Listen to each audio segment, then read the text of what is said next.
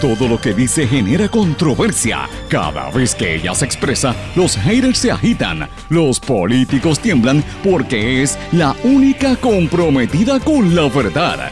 Periodista, bloguera, relacionista licenciada, analista de la noticia, escritora y le dicen la provocadora en las redes sociales. Y ahora comienza en blanco y negro con Sandra Rodríguez Coto. Bienvenidos a su programa en blanco y negro con Sandra para hoy jueves 4 de junio del 2020. Les saluda Sandra Rodríguez Coto. Le doy la más cordial bienvenida a esta hora de comentario y análisis de los temas importantes en Puerto Rico y en el resto del planeta y noticias exclusivas también. Señores, mientras se debate el tema del discrimen racial en los Estados Unidos que ha provocado más de una semana de protestas, en Puerto Rico discriminan con una envejeciente y sorda Hoy hablamos en exclusiva de este, de este tema, porque después de llevar tres semanas de un debate intenso y de protestas en sobre 75 ciudades por el caso de George Floyd allá en los Estados Unidos, el asesinato que ha traído a la luz pública el discrimen racial tan terrible que hay en la nación americana, el tema de los prejuicios a la gente que es distinta cobra relevancia. Mientras tanto aquí no aprendemos, señores, aquí siguen los prejuicios de todo tipo Discriminan contra una envejeciente sorda en el pueblo de San Sebastián y su queja se torna viral en las redes sociales. Hoy hablamos con la hija de la perjudicada. La ex secretaria de Educación, Julia Kelleher, pide la desestimación de cargos por esquema de soborno cuando intentó cambiar un terreno a cambio de una escuela pública. Chanchullos federales. Justicia Federal pagó 450 mil dólares para resolver otra demanda contra la ex jefa de la Fiscalía de Puerto Rico, la demanda por discrimen y mal manejo de personal de parte de la ex fiscal Rosa Emilia Rodríguez, actual asesora de la gobernadora Wanda Vázquez. Amigos, el coronavirus afectó al turismo tres veces más que el huracán Irma y que el huracán María. Esto lo da a conocer Discover Puerto Rico. Vamos a hablar del informe que ellos presentaron. La familia de George Floyd clama por paz y justicia. Mientras tanto, las protestas que resaltan en Estados Unidos la pelea que hay entre Donald Trump y el Pentágono y los demócratas. De hecho, hasta Obama habló. Hoy vamos a hablar de todos estos temas y otras noticias aquí en Blanco y Negro con Sandra. Como todos los días, les explico que este es un programa sindicalizado que se transmite por una serie de emisoras independientes en cada una de sus regiones son las más fuertes. Este programa se transmite no solamente por las emisoras, sino por sus respectivas plataformas digitales, aplicaciones eh, para los dispositivos como Apple o Android, los servicios de streaming y evidentemente tiene una gran audiencia. ¿Cuáles son estas emisoras? WMDD, el 1480 AM Fajardo San Juan, X61, que es el 610 AM Patillas y toda la zona sureste de Puerto Rico, 94.3 FM Guayama Patillas, Radio Grito WGDL 1200 AM Lares, WYAC 930 AM Cabo Rojo Mayagüez, WIAC 740 AM en la zona metropolitana y gran parte de Puerto Rico y WLRP 1460 AM Radio Raíces, La Voz del Pepino allá en San Sebastián. Este programa también se graba y se mantiene en las distintas plataformas como Anchor y SoundCloud y a las 8 de la noche en diferido por la web por radiocromática.com. Como siempre le digo, me puede escribir para cualquier duda, comentario o sugerencia a la página de Facebook, en Twitter, Instagram, LinkedIn o en el correo electrónico en blanco y negro con sandra arroba gmail.com. Pero vamos de lleno con el programa que hoy tenemos muchísima información con contenido como usted siempre le gusta. En blanco y negro con Sandra Rodríguez Coto. Mis amigos, como les dije los titulares, la ex secretaria de Educación Julia Keller, ustedes saben que está pidiendo cacao, como dicen. En esta ocasión radicó una, una desestimación de los cargos por el esquema de soborno que se le imputan. Esto es un caso referente al pasado 14 de enero, es la segunda acusación que ella recibió a nivel federal, y ella está pidiendo a través de sus abogados que desestimen los cargos por un supuesto esquema de soborno y conspiración para cometer fraude entre ella y Ariel Gutiérrez Rodríguez, que era el propietario de una firma de, de, bienes, ¿verdad? Y supuestamente el esquema era de soborno y conspiración porque iban a intercambiar el terreno de la Escuela Pública Padre Rufo allí en Santurce por un apartamentito de lujo en Ciudadela. El gobierno federal sostiene que más o menos para el mes de mayo del 2018, Ariel Gutiérrez y otros se comunicaron con un empleado de educación que trabajó en esa escuela para obtener un consentimiento para la, la sesión de 1.034 pies cuadrados dentro de esa propiedad. Tras una serie de instrucciones y cartas para autorizar la transacción, Julia Kelleher hizo que el texto se colocara en papel con el membrete de PR Doe, Departamento de Educación de Puerto Rico, o sea, Puerto Rico Department of Education, tal como fue redactado por Ariel Gutiérrez Rodríguez y colocó su firma. Así que los abogados de Kelleher dicen que esta acusación carece de cualquier alegación de que Kelleher acordó comunicarse con el funcionario y que mucho menos accediera a esa presión eh, de su oficina para que, y, que, su oficina no presionara para que el funcionario eh, lograra eh, la adquisición de ese terreno de manera fácil. y ellos están diciendo que como apareció esa carta, que eso lo hizo él, que Julia Keller no tenía nada que ver detrás de esa carta. Eso es lo que están diciendo en esencia. la acusación lo que alega es que ella acordó colocar la carta con el membrete para ¿verdad? ser parte de eso. Ellos están, los abogados de Julia Keller dicen que ella no tuvo nada que ver y que le están llevando inmiscuida en esta acusación. Pero yo les tengo que decir algo, mis amigos. Cuando usted ve que llega a ese nivel, esa magnitud de esquemas de corrupción, pues usted dice, mira, esta gente llegó aquí al gobierno para en tres años, hacer tres, están peor que, que Anaudi y el grupo de Perello y los que estaban antes en el gobierno popular, que yo siempre lo digo públicamente, para mí fue uno de los peores gobiernos, yo creía que era el peor gobierno de nuestra historia, pero este votó la bola, este votó la bola, señores si uno analiza bien, es agencia por agencia. Yo tengo que decirles algo, cuando yo me callo un poquito, que ustedes ven que estoy un poquito más suave, es que estoy investigando. Y yo recibo tanta información y tanta datos que para corroborar me tomo un tiempo, señores. Los esquemas están en todas las agencias, una cosa, y son los mismos implicados que uno los ve en salud, uno los ve en X y Y agencia, que los voy a decir más adelante. Y yo sé que los próximos días va a haber movida, es que tiene que hacer, tiene que haber, el gobierno federal tiene que hacer algo, algo. Tengo información de que supuestamente vienen con unas movidas, tienen que hacerlo ya, porque no, no podemos seguir con estos robos en, en nuestra cara.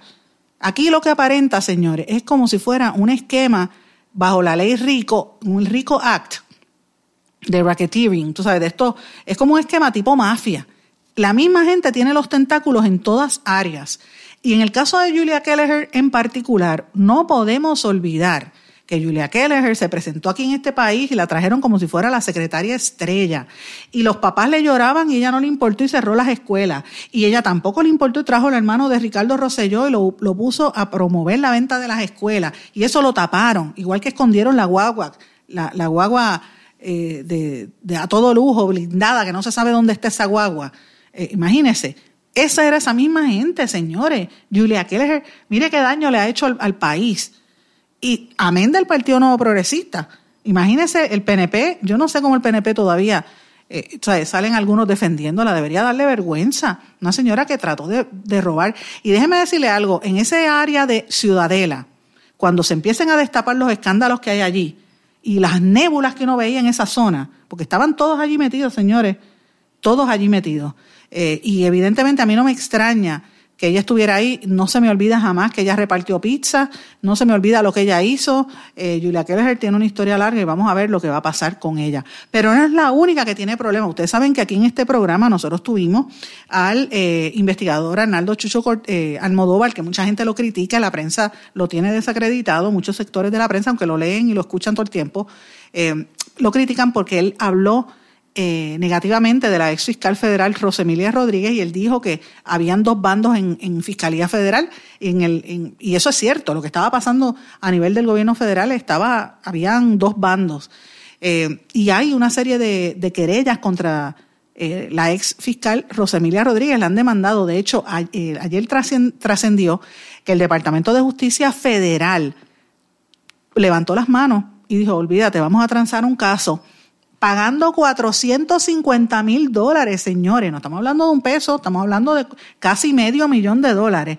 En una demanda que radicaron contra Rosa Emilia Rodríguez, precisamente un empleado que alegó discrimen y mal manejo precisamente de personal por parte de la ex jefa de la Fiscalía Federal, que hoy en día Rosa Emilia Rodríguez es asesora de la gobernadora Wanda Vázquez junto al ex juez Fusté, que, que por cierto, Fusté no me he olvidado, yo sé que usted oye, oye este programa, yo sé que usted es el abogado que está defendiendo a la Junta de Farmacia del chanchullo que tienen allí en, en el centro ese que administra las diferentes juntas de, de, los profesionales de la salud. No me he olvidado de esa demanda, la tengo presente. Hay que darle seguimiento a ese tema porque que, que revelamos aquí en este espacio hace más de un año y le hemos dado seguimiento hasta que se radicó esa querella de cómo manipulan la, ¿verdad? las concesiones para los farmacéuticos de este país que están pendientes, me, se pasan escribiéndome.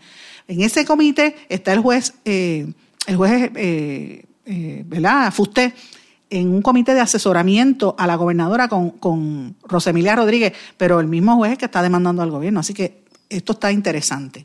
Pero volviendo a Rosemilia Rodríguez, vuelvo y digo que es asesora de Fortaleza, están, eh, evidentemente diciendo que ella tiene un problema serio con el ex jefe de la División de Apelaciones de Fiscalía, Nelson Pérez Sosa, cuyo nombramiento al cargo no fue renovado en una, en una movida que el funcionario presentó como represalia, o sea, eh, lo castigaron por él haber apoyado a una subalterna, la fiscal Carmen Márquez Marín, quien mantiene también una demanda por represalias contra Rosemilia Rodríguez, el que una vez fue su equipo gerencial de fiscalía. O sea, la gente que estaba ayudándola la, terminaron demandando. En octubre pasado, el fiscal Stephen Muldrow sustituyó a Rosemilia Rodríguez, la sacaron de la jefatura de la Fiscalía y están reorganizando lo que está pasando allí.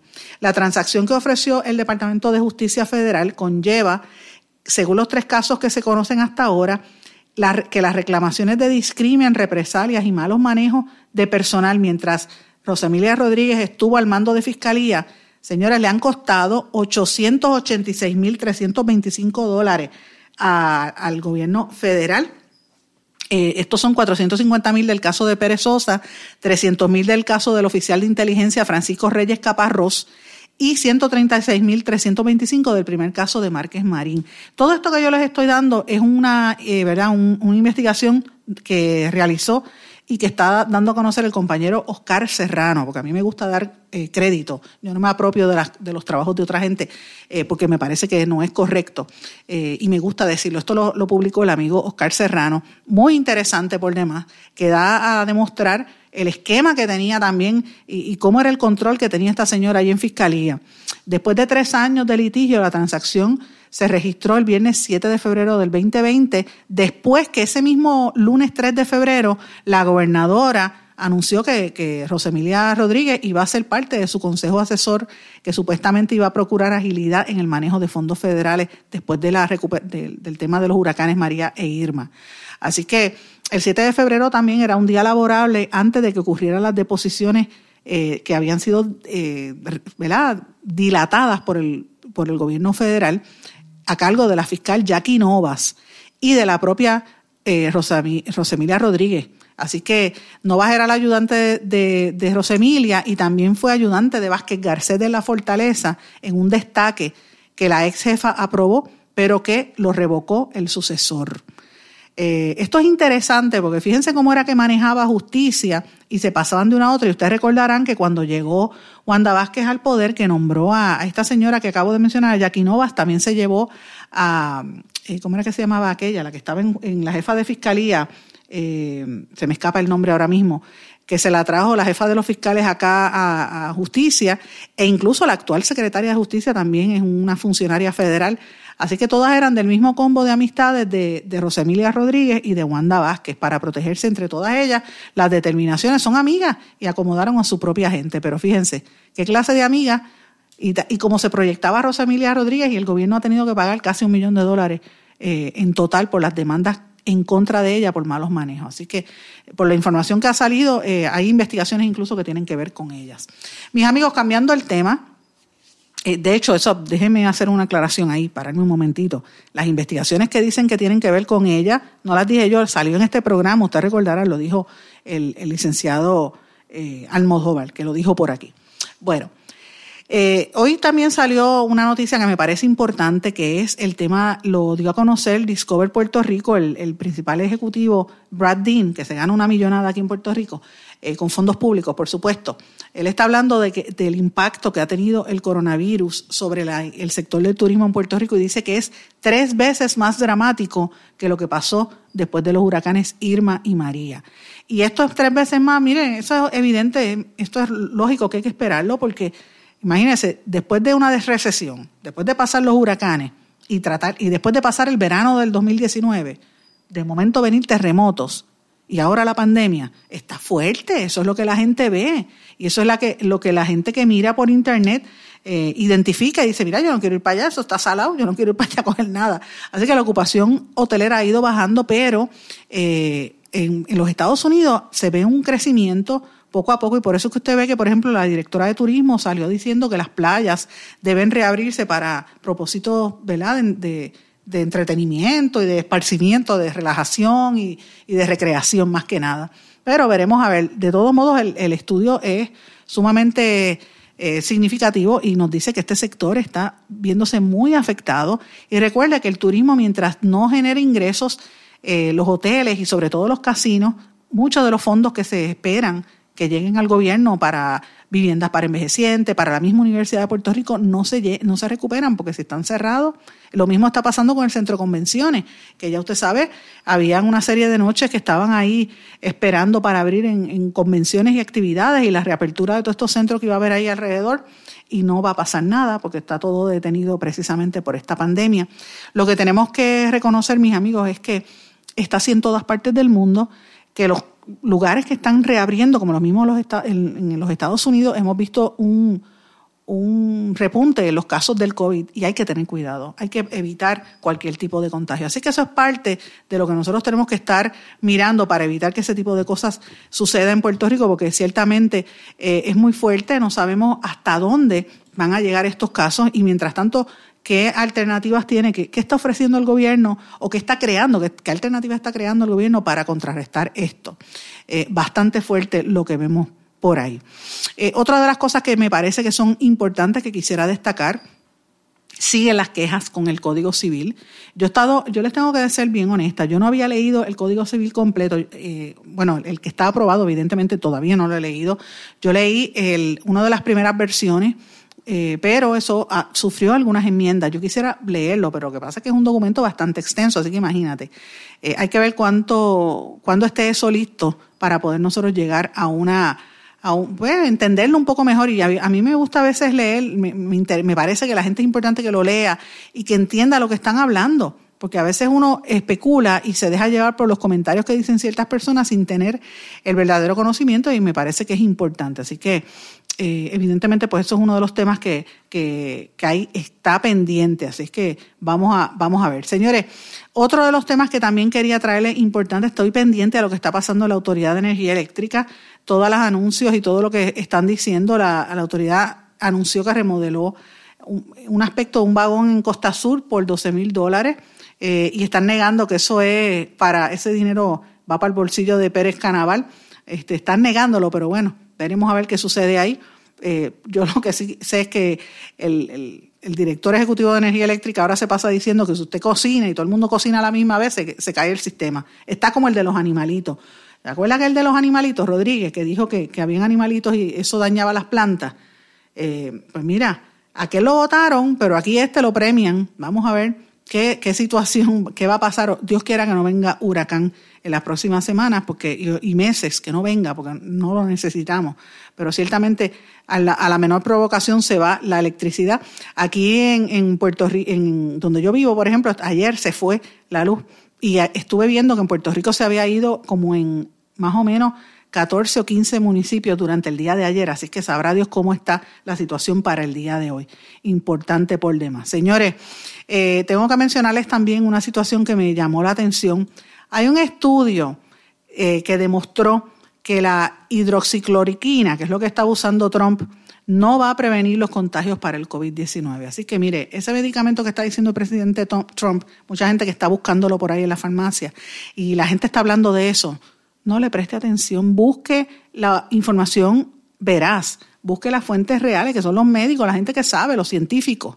Y los científicos están diciendo, de hecho, un estudio del New England Journal of Medicine, of Medicine está diciendo que esto no funciona todavía.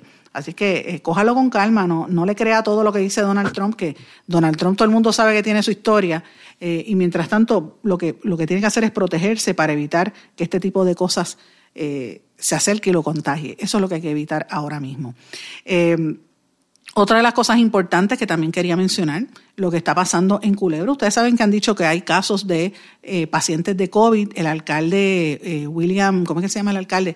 William eh, Soya, si no me equivoco, está, eh, Soya Solís, perdón, William Solís, William Solís, sí, William Solís, estaba diciendo, reclamando que el municipio no tiene casos positivos del coronavirus, que es mentira, a pesar de que el Departamento de Salud está diciendo que los hay. ¿Por qué traigo este tema? Pues ustedes recordarán que lo trabajamos la semana pasada, eh, que las estadísticas no son reales. Hay un problema serio con las estadísticas del Departamento de Salud y el, y el, secretario ha estado bastante callado eh, y no acaban de decir qué va a pasar ahí. El Instituto de Estadísticas dijo que no podía hacer una, un análisis real hasta tanto no le dieran una información correcta. Así que de eso que estamos hablando. No hay estadísticas reales y no sabemos. Así que eh, esas son algunas de las cosas que estamos experimentando. Tenemos que irnos a una pausa, mis amigos. A nuestro regreso vamos a hablar de un caso sumamente duro, de cómo se sigue discriminando en Puerto Rico contra la gente que es distinta. Y yo digo, parece mentira, sabiendo lo que está pasando en los Estados Unidos, con este caso de, George Floyd, todas las protestas que eso ha, generado. ¿Cómo es que en Puerto Rico no se respeta la dignidad del ser humano de alguien que sea distinto? Porque sea gay, o porque sea negro, o porque sea dominicano, o inmigrante, o porque sea extranjero, o porque sea mujer, o porque sea viejo, porque sea gordo, lo que sea. Usted tiene que escuchar el caso que vamos a presentar en el próximo segmento. Vamos a una pausa, regresamos enseguida. No se retiren, el análisis y la controversia continúa en breve, en blanco y negro, con Sandra Rodríguez Coto.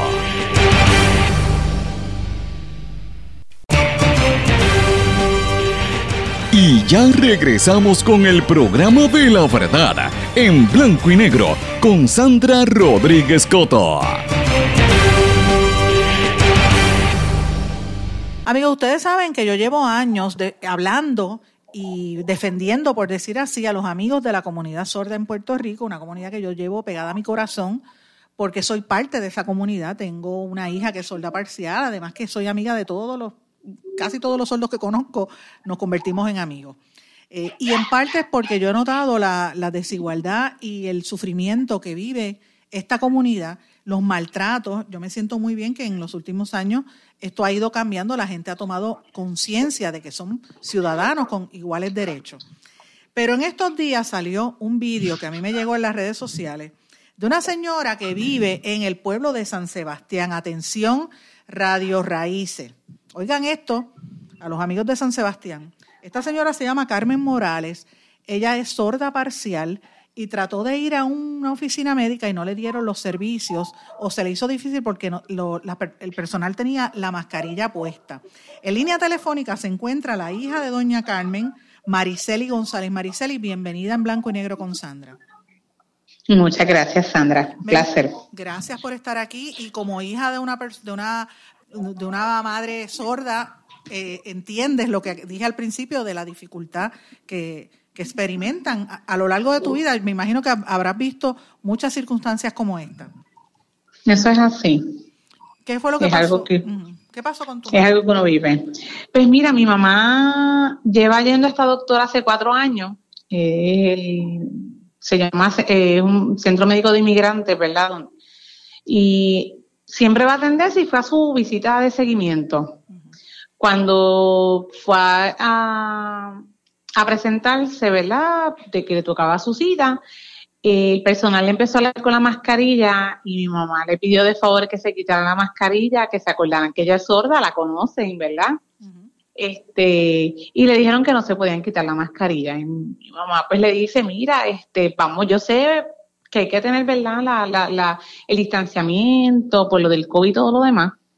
Este, te despega, ¿verdad? La distancia, pero quítate la mascarilla porque no, no, no, no te puedo, no te puedo entender, o sea, no, no te escucho, no, no, no, no, no, no te leo los labios. Eh, y la enfermera, porque fue bien difícil, no, no, no se quiso quitar la mascarilla. Eh, fue un momento bien frustrante para, para mami. Y a lo último, mami lo que hizo fue que se montó en su guagua, llamó a la oficina del médico allí y le dijo a la secretaria, déjame si me vas a atender o no, pero yo necesito que se quiten la mascarilla porque no puedo, no, no, no puedo entender lo que, lo que me están diciendo. ¿Cómo llamo a la oficina del médico si es sorda para la gente que está escuchando? Pues mira, mi mamá es sorda parcial, como, como tú muy bien dijiste. Y algo que ocurre mucho con los sordos parciales, y no sé si con tu hija te pasa lo mismo, es que los sordos parciales tienen una pérdida auditiva leve. Puede ser leve, puede ser moderada, ¿verdad? Porque la pérdida, la, la, persona sorda eh, no es que sea sorda profunda, ¿verdad? Hay diferentes variaciones en las pérdidas auditivas. En el caso de mi mamá, mi mamá es sorda parcial y mi mamá con audífonos escucha, pero claro, no escucha de la misma manera que escuchamos las personas que no tenemos, que tenemos nuestro, nuestro, nuestro sentido de audición bien. Exacto. Este, así que lo refuerzan con la labiolectura, ¿verdad? Porque en el caso de los sordos refuerzan esa pérdida auditiva con otros sentidos. En el caso de los sordos, con la visión. Eh, eh, eh, son visuales. Es como la persona ciega, ¿verdad? Que lo que es el olfato, la audición, esos sentidos pues se, expanden más, ¿verdad? Yo digo que, que, alcanzan otras cosas porque se desarrollan, se, se, se desarrollan a la falta de un sentido pues en el caso de, los sordos y en el caso de, mami y papi es lo mismo, ¿verdad? Mi mamá. ¿Tu papá también es sordo? Mi papá es sordo profundo. Este, mi papá sí sin el audífono no escucha nada. Eso es para que los amigos que no entiendan esta nomenclatura, para que sepan, como estás diciendo, el sordo profundo es una persona que absolutamente no oye absolutamente nada. Es correcto. Ahora sí puede sentir vibraciones, sonidos fuertes. Tú dices, es que se dio cuenta de que fue un ruido fuerte. Sí, pero no es el ruido, es la vibración del ruido. El piso, sienten la música, pueden bailar. Claro, claro, ellos bailan, ellos disfrutan porque sienten las vibraciones del sonido, porque el sonido, ¿verdad? Son ondas vibratorias y es lo que ellos siguen. Eh, entonces, está el, sordo eh, parcial, como, como tu mamá y, la, y mi hija, y el sordo eh, total, ¿verdad? Hay diferentes variaciones, pero finalmente cuando fue a este centro, que vuelve y me dice, es en San Sebastián, el centro eh, inmigrante, me dice. Centro de inmigrantes, sí, es, la doctora que ya lleva yendo hace cuatro años. Pero ¿y por qué no la atendió? O sea, esto es, para los amigos que sepan, este vídeo se tornó viral en las redes sociales, la comunidad sorda actuó, lo, seguimos repartiendo y llegó hasta manos incluso del legislador, el, el, senador Dalmau, eh, lo vio también, hizo unos comentarios al respecto. Sí, sí, hablé con él. Eh, ¿Y qué te dijo?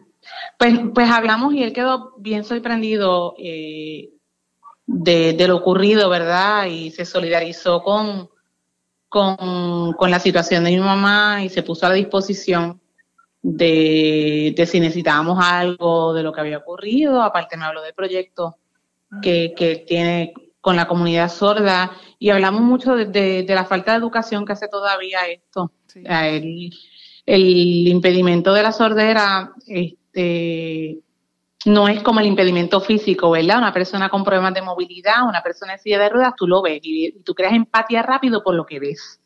El sordo no, porque el sordo es más difícil porque es el impedimento invisible, ¿verdad? Y hasta que no hablamos con la persona, hasta que no estamos de frente con ella, pues ni nos damos cuenta que es sordo.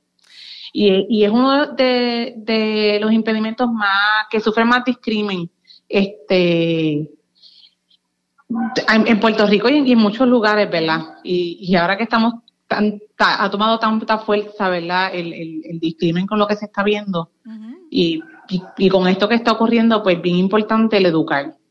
Y, qué bueno que, que, tenemos, que tengo esta oportunidad, ¿verdad? Y, y qué bueno, Sandra, que seguimos utilizando la oportunidad para, para seguir educando a la gente, como tú dijiste, eh, sobre, sobre lo que es el sordo y sobre la comunidad sorda. En Puerto Rico la comunidad sorda es enorme. Este, la, situación es que la gente, fíjate, uno tiene que partir de la, de la premisa que hay que respetar la dignidad de todo ser humano. Allá en Estados Unidos mataron a George Floyd simple y llanamente porque era negro. Y como siempre hay una presunción de que la raza negra hay una situación racial muy fuerte, por eso están las, protestas. Pero no es solamente con los negros, o sea, le pasa a las personas que son gay, le pasa a los viejos que trabajan en empleos y rápido los, los, compañeros jóvenes dicen, este viejo no sabe nada y le hace la vida imposible para que se vaya. Le pasa a las mujeres que dicen que no tienen, no, no les dan las posiciones, eh, ¿verdad?, asalariadas o, o, de poder a la misma magnitud que los hombres. Y evidentemente pasa con los sordos y con cualquier otra persona que tenga una diferencia. En el caso de los sordos, como tú bien dices, es un, es un, impedimento invisible y, y, la familia sufre. Tú como hija de sordos, eh, te sientes, cómo tú actúas, porque para la gente que no conoce eso, te, vería, eh, cada vez que tenías una situación con tus padres en tu niñez y adolescencia, ¿te llegaste a sentir impotente en algún momento o te ponías brava y los defendías?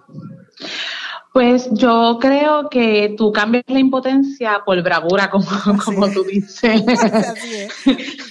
Uno, uno, uno la cambia. Yo, yo recuerdo, mi papá tenía una panadería en Bayamón. Y me acuerdo de este episodio con un vendedor que, que llega a preguntarme por el mudo. Ay, Dios mío. Y entonces, pues ya tú sabes que para nosotros, ya claro, ¿verdad? Este, es, se dice sordo. No es sordo mudo, no es el mudito, ¿verdad? E, e, eso, e, eso no es. Simplemente es sordo. El sordo no se siente mal porque le digas que es sordo, porque ese es el término, es sordo, es una persona sorda. Y puede hablar, no es que, no es que mudo es claro. habla. Claro. Este, y, que la persona sorda profunda no hable, ¿verdad?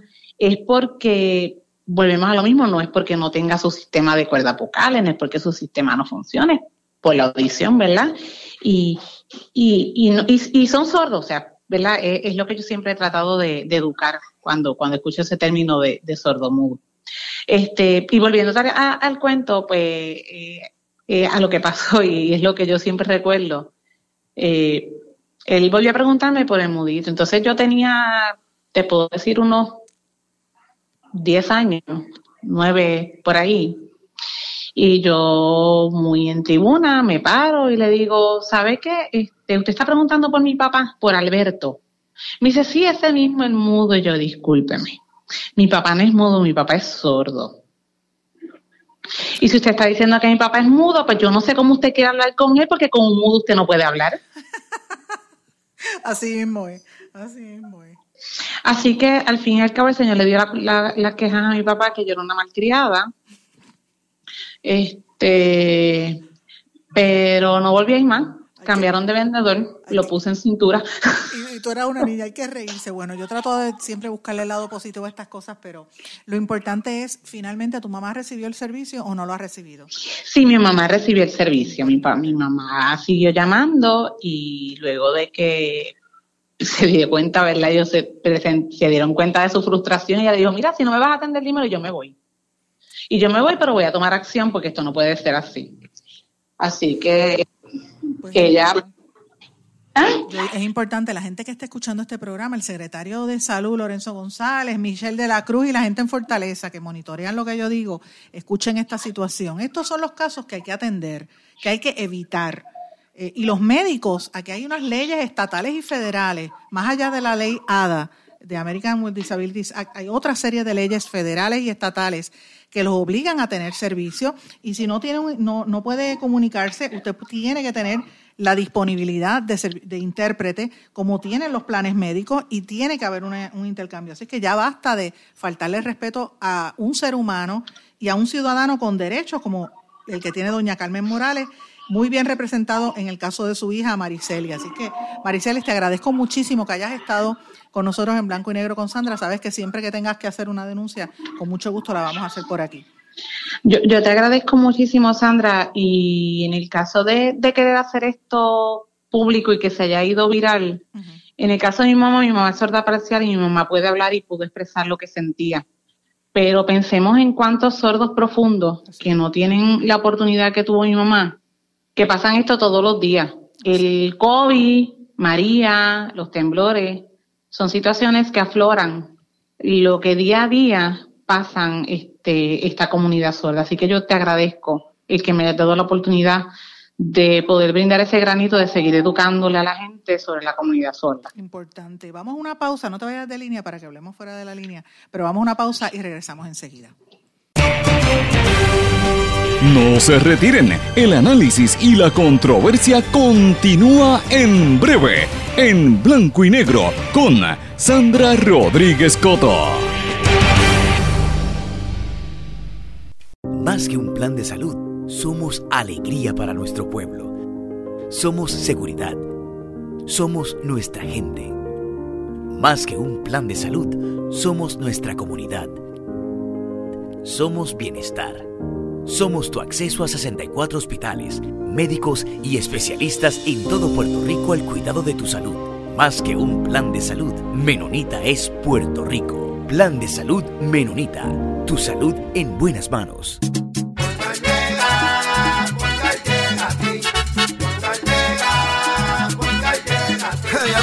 Eso es lo que te responden, pero ahora botaron la ola. Porque ya no importa en qué parte de la isla estés. Si tuviste un accidente, mi gente de Poingal le llega a tu casa o trabajo para que no te complique. Con servicio en todas partes de la isla y el mejor servicio al cliente. Por eso y mucho más, yo Piru lo digo, yo quiero Poingal. ¡Duro!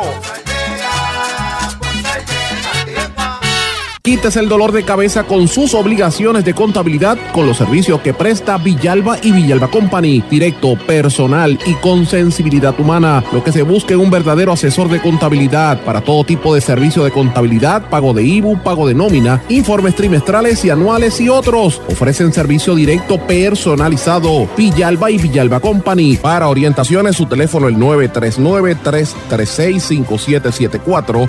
939-336-5774. 5774.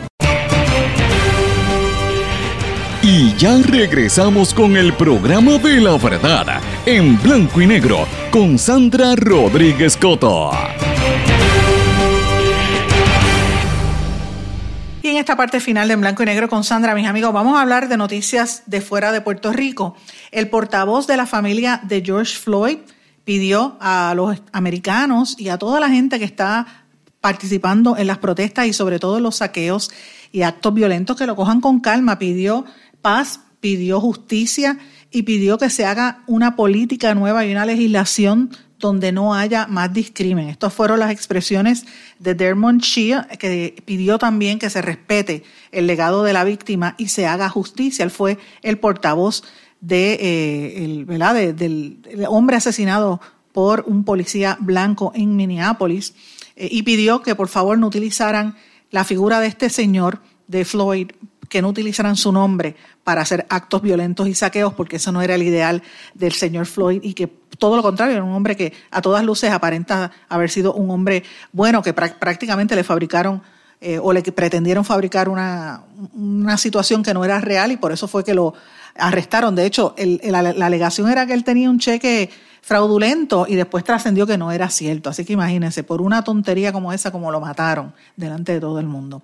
Él tuvo una rueda de prensa en una iglesia del distrito neoyorquino de Brooklyn.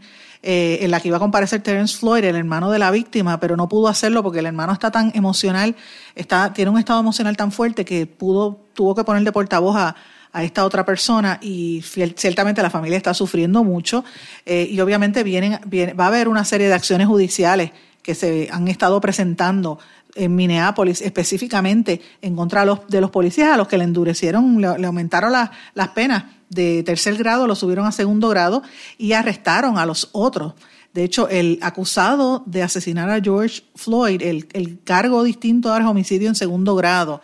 Y la Fiscalía de Minnesota pues también presentó eh, cargos contra otro. El policía que lo mató se llama Derek Chauvin y los otros tres oficiales en la escena era Thomas Lane, Tu Thao, o Tao, que es este asiático, y Alexander Quen, que no fueron acusados en primera instancia, pero ahora enfrentan cargos por inducir al asesinato. Entonces, incluso hasta peor. Eh, y obviamente eh, es fuerte, señores, porque la familia de Floyd y los manifestantes que habían salido a las calles, eso era lo que estaban reclamando todo el tiempo.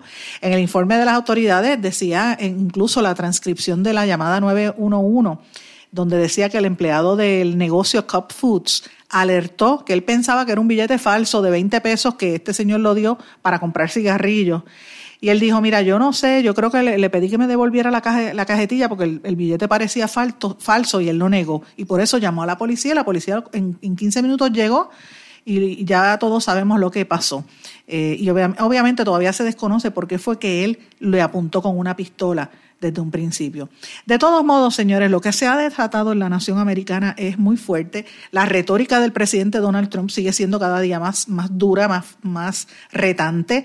De hecho, Donald Trump hizo unas expresiones bien sarcásticas. Él dijo que era como un cuchillo, como para untarle con eh, mantequilla, con un cuchillo en la mantequilla, que tú lo dices, fue como un cuchillo en la mantequilla, que es muy fácil eh, la decisión que hizo sobre el despliegue de los militares en Minnesota tras tres días de infierno por los disturbios. Eso, eso fue lo que dijo Donald Trump en una entrevista en el canal de televisión Newsmax. Newsmax y dijo que necesitan más, más eh, seguridad en las ciudades y criticó a este a, al gobernador de Nueva York porque él la tiene cogida con, con Cuomo eh, y, le, y, le, dio bien duro. Pero lo que sí trasciende de toda esta situación, mis amigos, es que evidentemente hay unas diferencias profundas entre Trump y el Pentágono. El jefe del Pentágono, eh, eh, Mark Esper, ustedes saben que ayer eso fue noticia. Él dijo que no estaba de acuerdo con que se invocara la ley eh, que había hecho el presidente Trump hace unos días, la decisión de retirar, eh, y entonces decidió retirar a los militares de la zona.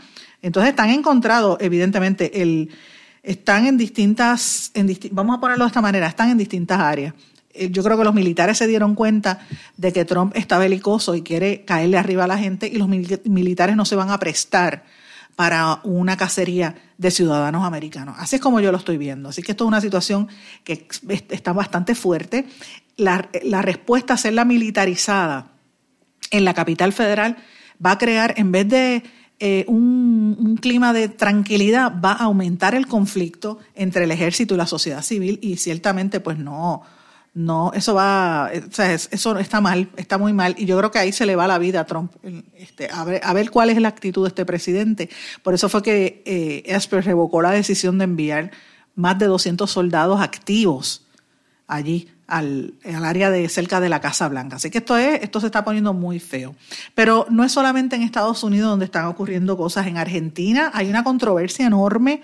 Eh, la gente se está bien consternada porque trasciende el caso de eh, un caso que fue bastante sonado desde el año 2012, que unos hombres violaron, en, como le llaman, en manada, un grupo de hombres violaron a una muchacha, una niña de, de, apenas 16 años, adolescente. Ella estaba de vacaciones con una familia en el sur de Argentina, en una provincia en el sur, y los hombres la violaron.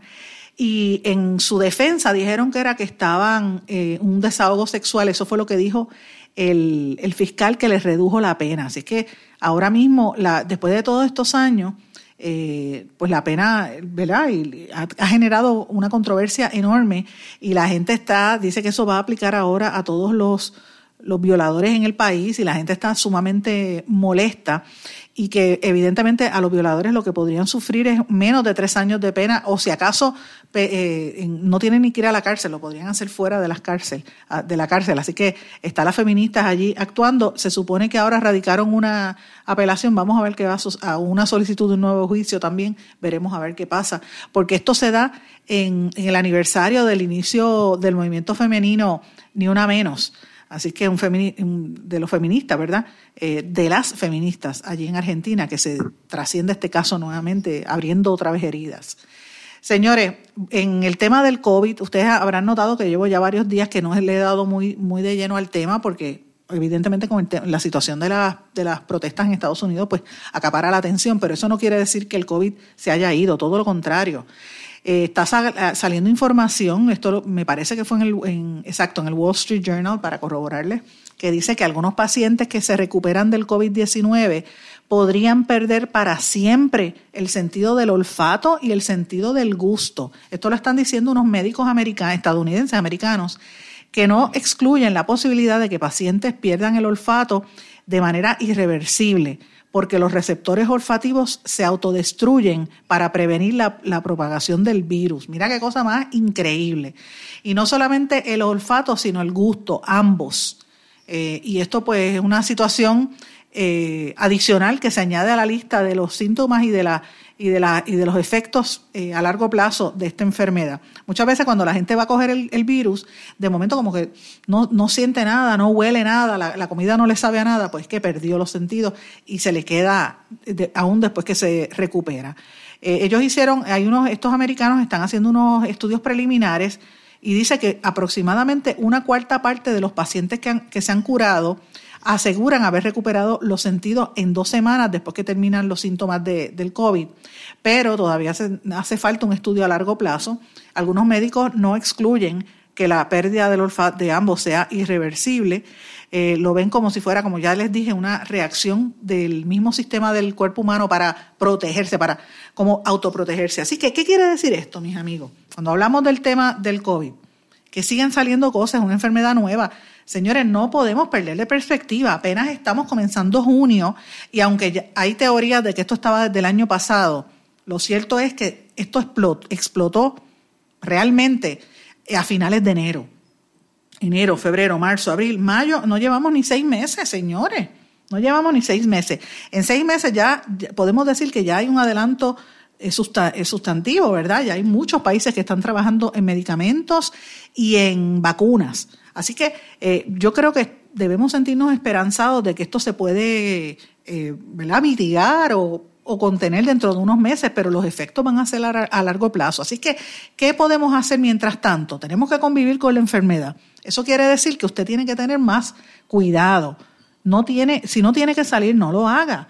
La mascarilla es, un artefacto que va a usar ahora más que el celular porque el celular es como si fuera un apéndice. Pues mira, ahora realmente más que el celular tiene que tener la mascarilla y la protección. Lávese las manos con agua y con jabón constantemente. Evite que gente de afuera entre a sus casas. Mantenga las casas limpias. O sea, todo lo que usted sabe que tiene que hacer, manténgalo. Porque la vida y la salud es lo más importante. Después usted va a estar, como esto, como acabo de decir, imagínese otra situación adicional que, le puede afectarle por vida por este virus que todavía no se sabe los, efectos a largo plazo. Pero bueno, mis amigos, antes de terminar el programa, les quiero eh, invitar nuevamente, les reitero la invitación. Esta noche vamos a estar en el foro eh, Libertad de Prensa en Peligro en los Estados Unidos. El foro comienza hoy a las siete y media de la noche de manera digital. Usted se puede conectar a través de la de las redes sociales, va a estar en la página de las redes sociales de Fundamedios. Yo lo voy a compartir también en mis redes sociales para que usted lo pueda ver ahí. Eh, y obviamente vamos a hablar de las decenas de periodistas y comunicadores que han sido lesionados de manera accidental y de manera a propósito en las manifestaciones en los Estados Unidos y también los actos de represión directa contra los periodistas debidamente identificados, como ya les he dicho, desde tirarle balas de goma y dejarlos ciegos hasta bombas lacrimógenas, gas pimienta, los equipos de prensa que han sido blanco de agresiones, o sea, han sido target, por decirlo así, de los policías y de las fuerzas especiales de los militares e incluso de gente, de gente que los veía y los atacaba, sencillamente por, por verlos como periodistas, o sea, los utilizaban como objetivo para atacarlos. Así que esto es una situación muy seria que está dándose en los Estados Unidos, que no es común, uno no se lo esperaba. Y mientras eso sucede aquí en Puerto Rico, nuestro gobierno en Puerto Rico ha estado aprobando legislación que sanciona y, que impone multas a cualquier periodista, a cualquier ciudadano, multas desde 5 mil dólares hacia arriba y un mínimo de tres años de cárcel por la difusión de lo que el gobierno entienda que es noticia falsa. O sea, si yo ahora mismo les, comenté al principio del programa que Julia Kelleher está pidiendo que desestimen el, el, el juicio y alguien en el gobierno entiende que eso es un fake news, me puede acusar a mí de estar diciendo mentira, cuando esta información es correcta de acuerdo al documento que se radicó en el tribunal. De eso es que estamos hablando, mis amigos. Y esto se hace para generar pánico, para, para provocar que los periodistas dejen de cubrir y dejen de decir lo que ellos no quieren que usted se entere. Por eso es importante que participe en este foro. Vamos a estar eh, el grupo de la, eh, ¿verdad? Un representación de la Unión de, Americana de Libertades Civiles. Eh, va a estar la, perdón, la ACLU que son los que están llevando este caso. Va a estar también eh, los portavoces, los directores de Fundamedios, una organización de, de derecho de la prensa en los Estados Unidos, en Washington. Y vamos a estar tres periodistas allí, el compañero periodista y abogado Rafael González, la presidenta de la Asociación de Periodistas de Puerto Rico y moderadora de su programa de radio en una colega emisora, Damari Suárez, y esta servidora. Así es que les, invito a que vayan y que estén atentos. Esto va a salir de manera digital, así que se entera y se entretiene, se entretiene y además se informa más que nada del peligro que incluso usted tiene de, expresarse. Lo que usted diga puede ser también considerado falso por cualquier funcionario del gobierno. Ese es el peligro de lo que quieren hacer aquí en Puerto Rico y que tiene muy preocupados a la prensa en los Estados Unidos. Con esto me despido, mis amigos, no sin antes desearles a todos que pasen muy buenas tardes. Será hasta mañana en Blanco y Negro con Sandra y hoy por la noche nos encontramos en este foro digital. Hasta luego. ¿Se quedó con ganas de más? Busque a Sandra Rodríguez Coto en las redes sociales o acceda a en blanco y negro.blogspot.com porque a la hora de decir la verdad solo hay una persona en la cual se puede confiar. Sandra Rodríguez Coto en blanco y negro.